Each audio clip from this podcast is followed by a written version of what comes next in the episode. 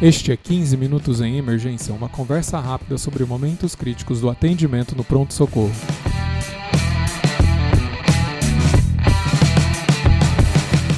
Este é o podcast do curso de Medicina de Emergência do Hospital das Clínicas da Faculdade de Medicina da USP. Conheça mais no link www.emergenciausp.com.br curso www.emergenciausp.com.br curso. Sou o Dr. Júlio Marchini, está aqui comigo Dr. Júlio Alencar, que fazia muito tempo que ele não aparecia no podcast. ele é supervisor do PSM do Hospital das Clínicas da Faculdade de Medicina da USP. Tudo bem, doutor Júlio? Salve, Julião. Salve a todos que nos escutam. Muito obrigado pelo convite, rapaz. Você não me convida, por isso que eu não volto. Você não precisa de convite. que prazer estar aqui, rapaz. Este é o episódio 67. Ultrassom à beira-leito na parada cardíaca. Ô Júlio, lá no episódio 11, a gente falou sobre o protocolo CASA. Desde então, né, isso foi 2018, o que, que tem de novo no ultrassom à beira-leito na parada cardíaca? Poxa, como o tempo passa rápido, né, Júlio? Pois é, eu acho que com o lançamento do CASA, pelo Dr. Gardner, a gente estava muito é, é, eufórico com a possibilidade de usar o ultrassom point of care durante a parada cardíaca com um protocolo estruturado e razoavelmente fácil de atingir a etiologia da parada em pacientes com AESP. Mas muita coisa se discutiu do casa para cá e eu acho que é muito bom a gente entender um pouco mais sobre o benefício do ultrassom em parada cardiorrespiratória e entender também quais são os problemas de se fazer um ultrassom em parada. Vamos lá? É, a gente a gente comentou algumas coisas nesse episódio, mas eu acho que são é, extremamente importantes, porque se, é, se o ultrassom for feito de qualquer jeito na parada, é, com certeza vai trazer muito mais malefício é verdade. do que ajudar. É verdade. Eu acho que a primeira coisa quando a gente fala de ultrassom point of care hoje é entender o, o que é o conceito de ultrassom point of care. A gente está fazendo um exame focado à beira-leito por um médico não radiologista para responder uma pergunta. Esse é o conceito de ultrassom point of care. Então a gente, ao fazer ultrassom durante a parada, a gente tem que ter a ciência de qual que é a pergunta que a gente está querendo responder com aquele exame. O protocolo CASA é um protocolo que traz a seguinte pergunta: qual que é a etiologia da minha parada em AESP? Né? Então aí é que está.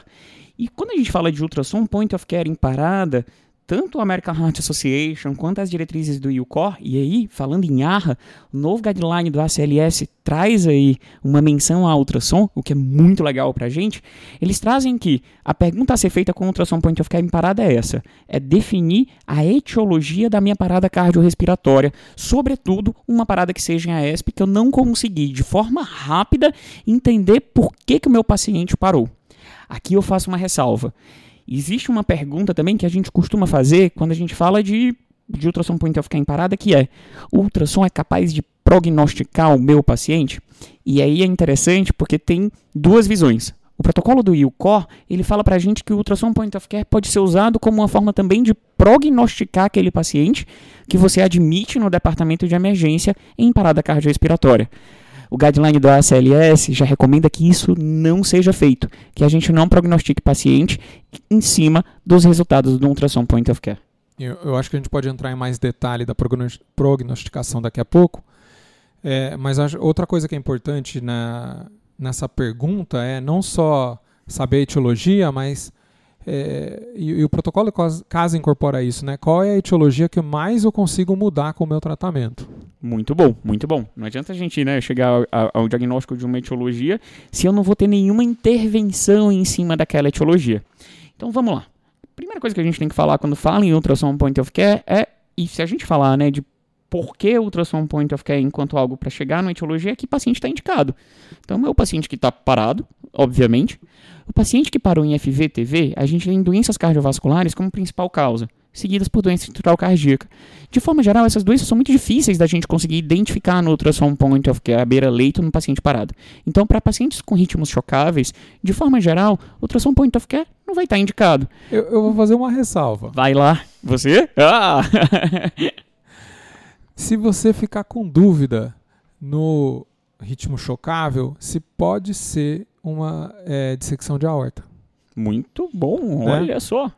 Porque justamente a raiz da aorta ali, próxima às coronárias, é possível de visualizar é, no ultrassom beira-leito. Né?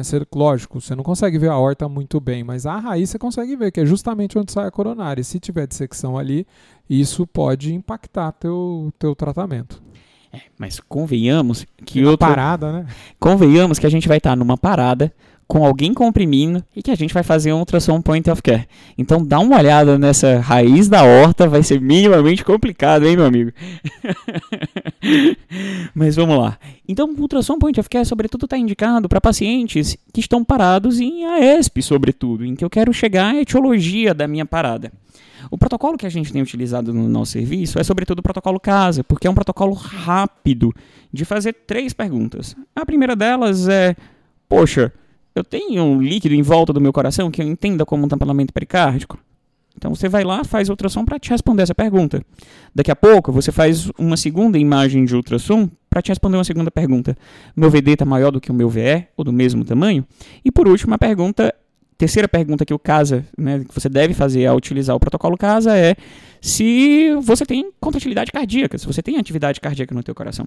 Eu lembro aqui que o CASA não é o único protocolo de ultrassom point of care em parada. A gente tem o FAIR, que é um protocolo um pouquinho mais antigo de 2007, e a gente tem também o protocolo SHOCK, em que a gente avalia quatro perguntas de forma geral.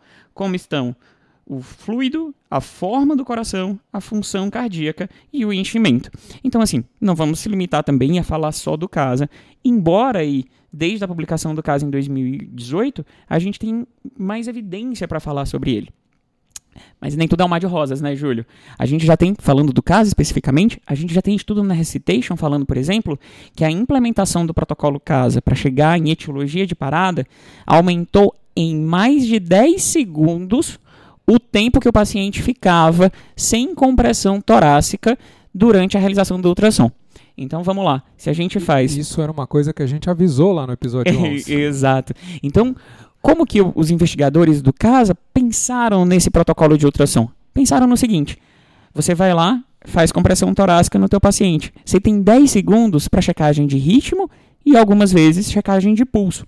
Nesses 10 segundos em checagem de ritmo e pulso, a gente vai lá e faz ultrassom, salva aquela imagem. Tem um estudo da Recitation mostrando que paradas que você utilizou ultrassom versus paradas que você não utilizou ultrassom, naquelas paradas em que você não utilizou ultrassom, esse tempo de 10 segundos foi algo em torno de 13 segundos, e nas paradas que você utilizou ultrassom para fazer o protocolo casa, e aí foi quase 30 segundos de delay em que o paciente ficou sem compressão torácica, que a gente vai lembrar que é uma das poucas coisas que está lá no ACLS que tem nível de evidência 1A. É, então assim, é, a pessoa vai se propor a fazer o ultrassom beira-leito, não, importa qual deles, é, tem que estar tudo otimizado para não atrapalhar é, volta da massagem. O probe já tem que estar posicionado o mais próximo possível. O botão ali para gravar já tem que estar visualizado, né? Você assim que pegar a imagem já começar a gravar. E hora que der 6, 7 segundos, acabou.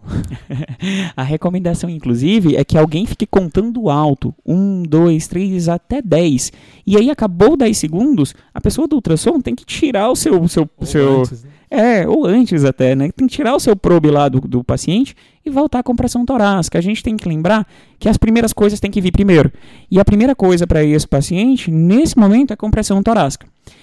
Vale aqui uma ressalva, né? Que compressão torácica e suporte de vida para esse paciente, mas que muitas vezes o ACLS infelizmente não traz isso, mas aqui fica a minha eh, discussão para a gente e provocação, que a gente tem que também chegar na etiologia da parada para reverter aquela causa. E é por isso que a gente está propondo fazer uma, o, o, o, um ultrassom, né, POCOS aí, um ultrassom point of care durante a parada.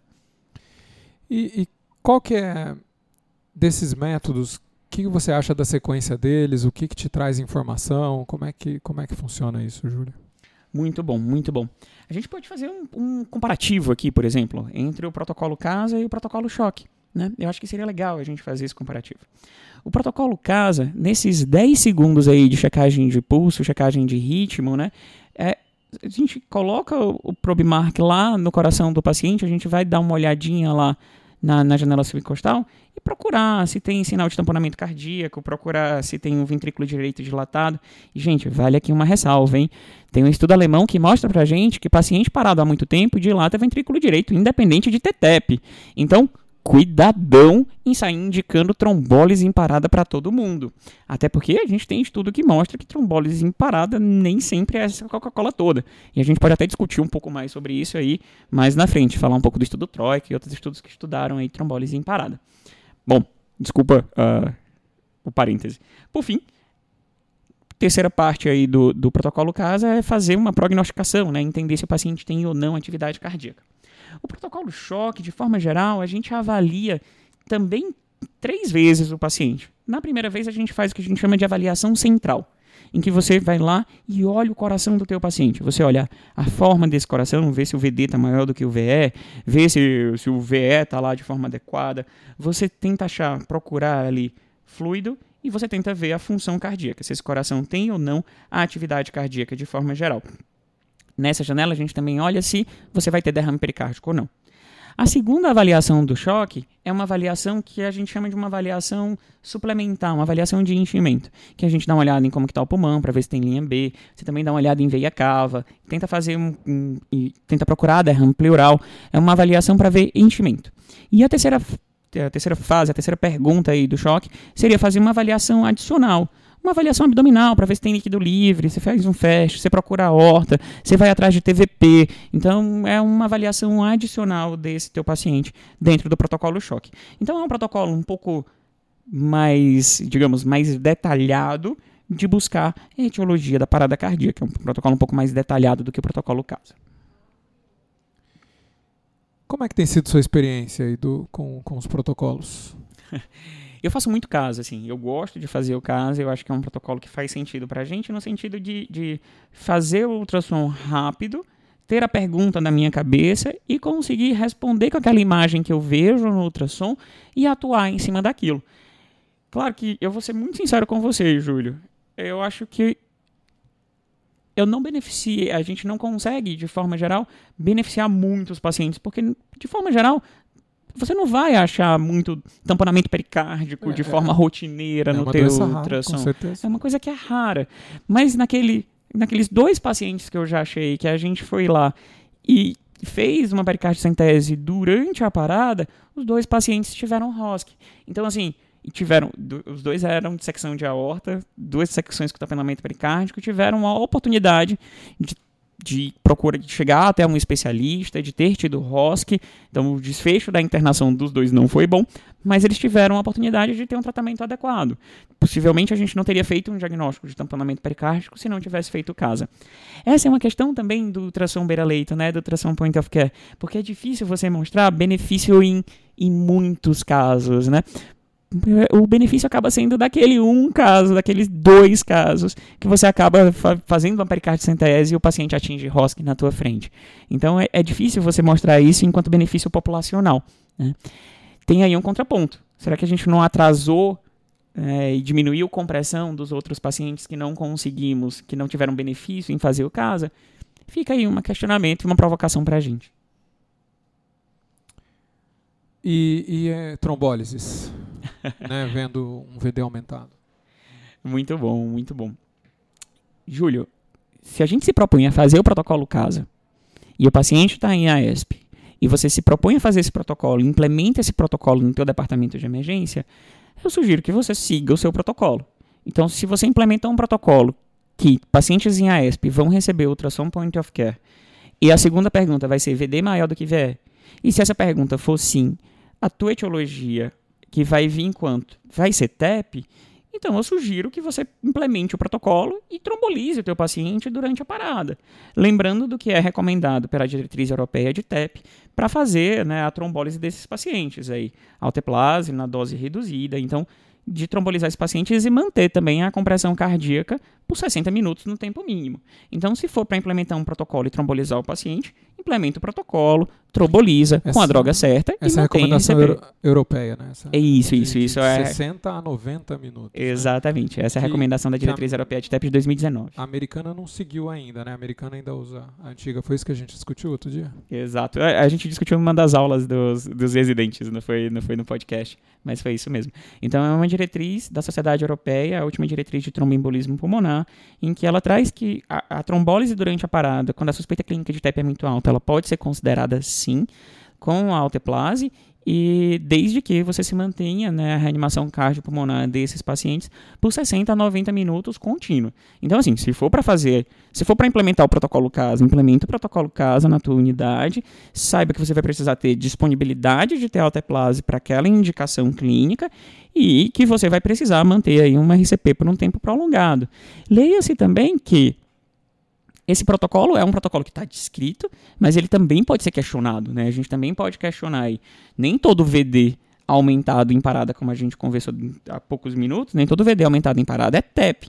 Paciente que fica aí parado por mais de alguns minutos, ele vai aumentar o VD. Então tem que ter um cuidado também, uma crítica em cima do protocolo que você vai implementar na tua unidade. É, justo. É, tem um modelo, tem um, um estudo em modelo animal que mostrou é, que os, é, quando tinha a ligadura da artéria pulmonar, é, simulando o TEP, os VDs eram realmente muito, muito grandes. Mas que nos outros casos também aumenta. E você não consegue ter essa, esse referencial ali na hora, né? É, cada pessoa vai ter, de repente vai ter um, um tamanho de um VD diferente, é, sugerindo que se o VD está muito grande, aumenta a, a possibilidade de que realmente tenha o- um tromboembolismo é, na etiologia. Se tiver pouco aumentado ou talvez até só igual, pode, pode não ser. Exato. Pode ser só o tempo prolongado. E aí fica a É, crítica, de né? parada. O que, que é muito grande durante uma parada, né? A gente tem que entender parada enquanto situação de crise. E coisas que são subjetivas aí em relação. 25% maior que VE, É, coisas assim, exato, né? subjetivas, né? Não vai ter um número aí. São coisas complexas para que a gente faça no nosso dia a dia. Então tem, tem que existir aí um serviço com muitas paradas, né? E muita experiência em parada, para que a gente indique isso de uma forma sistemática. E, e, finalmente, né, a gente estava comentando a prognosticação, que tem a- as recomendações é, contraditórias aí. É, saber se está em. é, se, se tem ausência de movimento muscular, até isso é difícil, né? Exato, Júlio, exato. Isso é uma coisa que é super interessante, né? E, e- e cada vez mais estudada no departamento de emergência. Eu acho que se por um lado a gente entender o ultrassom point of care durante a parada como uma forma de chegar numa etiologia da parada do paciente em AESP, cada vez mais a gente também pensa no ultrassom point of care também como uma forma de prognosticar esses pacientes. A terceira pergunta do caso é: existe atividade cardíaca nesse no teu ultrassom? E essa pergunta diz pra gente por quê? Vários estudos já demonstram que o paciente que tem um coração completamente parado no ultrassom, esse paciente tem pior prognóstico do que aquele paciente que tem atividade no ultrassom. né? Então, isso a gente já não tem muita dúvida. O que o, o, o ACLS, na última edição de 2020, escreve lá é: não use o ultrassom para prognosticar paciente. Ele escreve isso. E Provavelmente ele escreve isso porque tem muito estudo saindo utilizando o ultrassom point of care para prognosticar pacientes.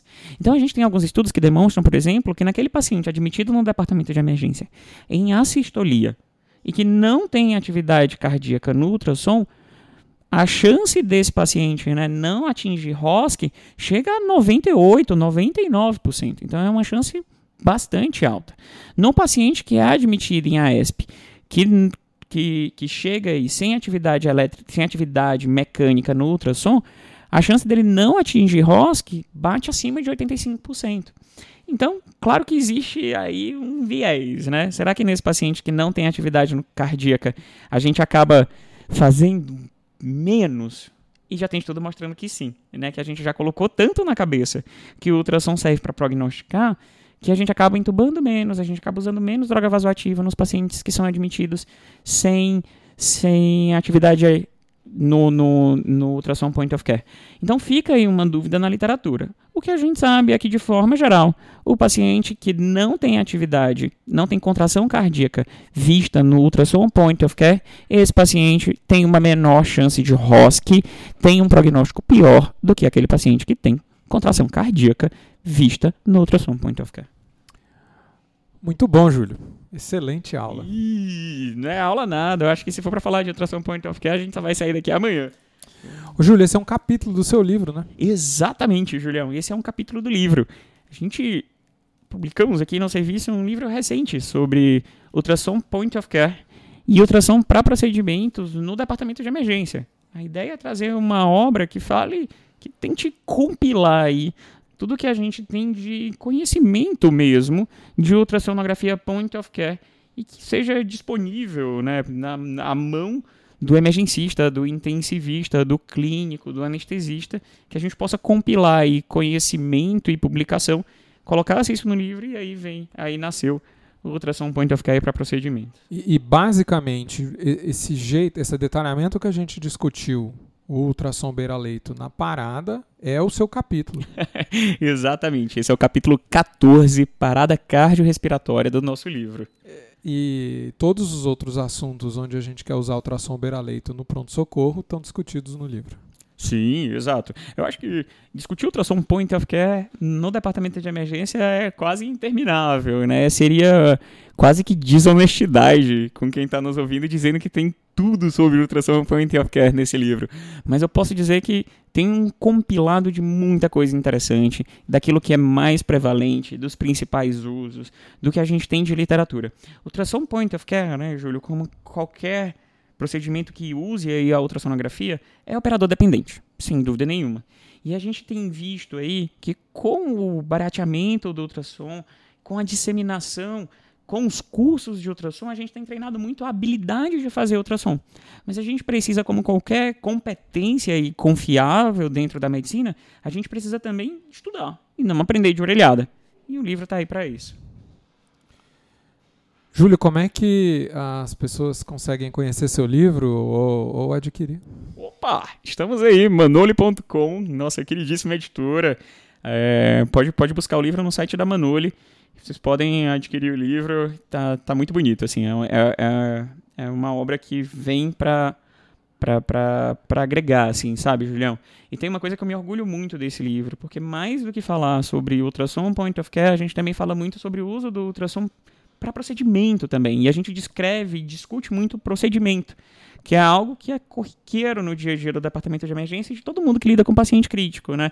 Então, assim, quando a gente fala em ultrassom para guiar acesso venoso central, a gente costuma aprender muito de orelhada, mas assim, como que faz o procedimento de ultrassom guiando a passagem de acesso venoso central? Como qual, que é o ultrassom para artrocentese, para um líquor? Qual, qual, que é a evidência ali? Exato, no... né? Então, assim, onde que está lá dizendo que isso é melhor? E, assim, e ultrassom para e a descrição de vários outros procedimentos. Muito bom. Ô, Júlio, você tem uma mensagem final? Ah, me chama mais vezes, pô. eu acho que vai ficar com essa de, de mensagem final. E eu queria agradecer muito, Julião. Pô, você é. Muito obrigado pelo convite. Tamo juntos aí, rapaz. Muito bem, muito obrigado. Valeu, gente. Muito obrigado. Até o próximo. Se você gosta do nosso podcast, nos avalie seja no iTunes, ou então é, conta da gente para os seus amigos né, nas redes sociais, né? Posta alguma coisa no, no Instagram, no, no, Clubhouse que está saindo aí agora, né? E, e espalha aí a notícia do, do nosso podcast. É, se você quiser, pode mandar feedback para 15minutos.emergência.gmail.com e você também pode nos seguir nas redes sociais. Dr. Júlio Alencar está no Instagram em arroba Júlio Alencar. E eu você encontra em arroba doutor.juliomarchini. Pessoal, muito obrigado e até a próxima.